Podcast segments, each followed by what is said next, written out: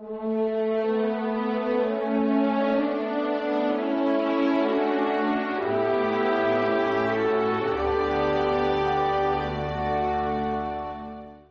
sábado se hizo para el hombre y no el hombre para el sábado. Mirad, yo no sé lo que hemos hecho en la iglesia, que hacemos antipática la doctrina cristiana. Y de hecho mucha gente se aparta de la iglesia porque cree que los mandamientos son dificilísimos.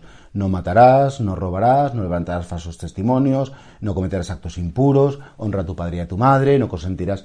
Y claro, ven todo como un no. Y no olvidemos una cosa, ¿eh? Los mandamientos de la ley de Dios y luego el mandamiento de Cristo del amor como uno amar a los demás como yo os he amado, esto de eso es un medio para un fin.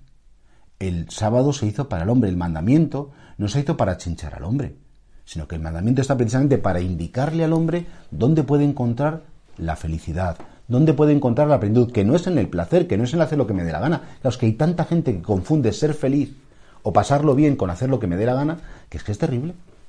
Cuando al final tú recorres la vida y dices, he honrado a mis padres, no he querido hacer daño a nadie.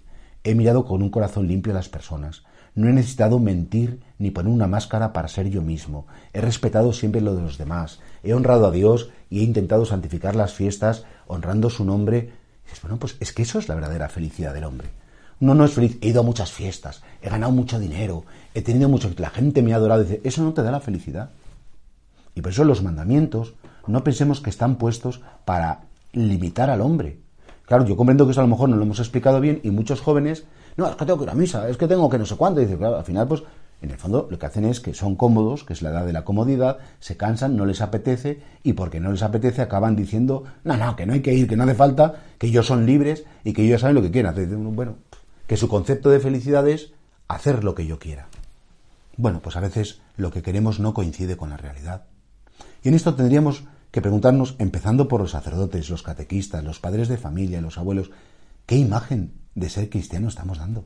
¿Qué imagen de los mandamientos? A veces son como tan antipáticos, a veces son como tan limitantes, que no sabemos decir el lado bueno de las cosas.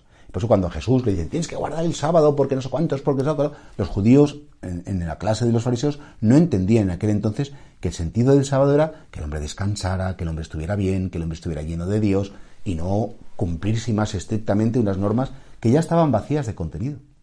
Para muchas personas hoy en día los mandamientos están vacíos de contenido.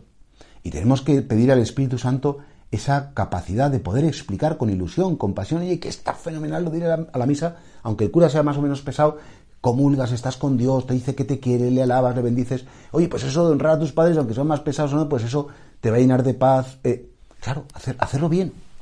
Y eso es un reto que tenemos los cristianos de, este momento, porque si no al final efectivamente puede ser que los mandamientos queden vacíos de significado y a nadie les convenzan.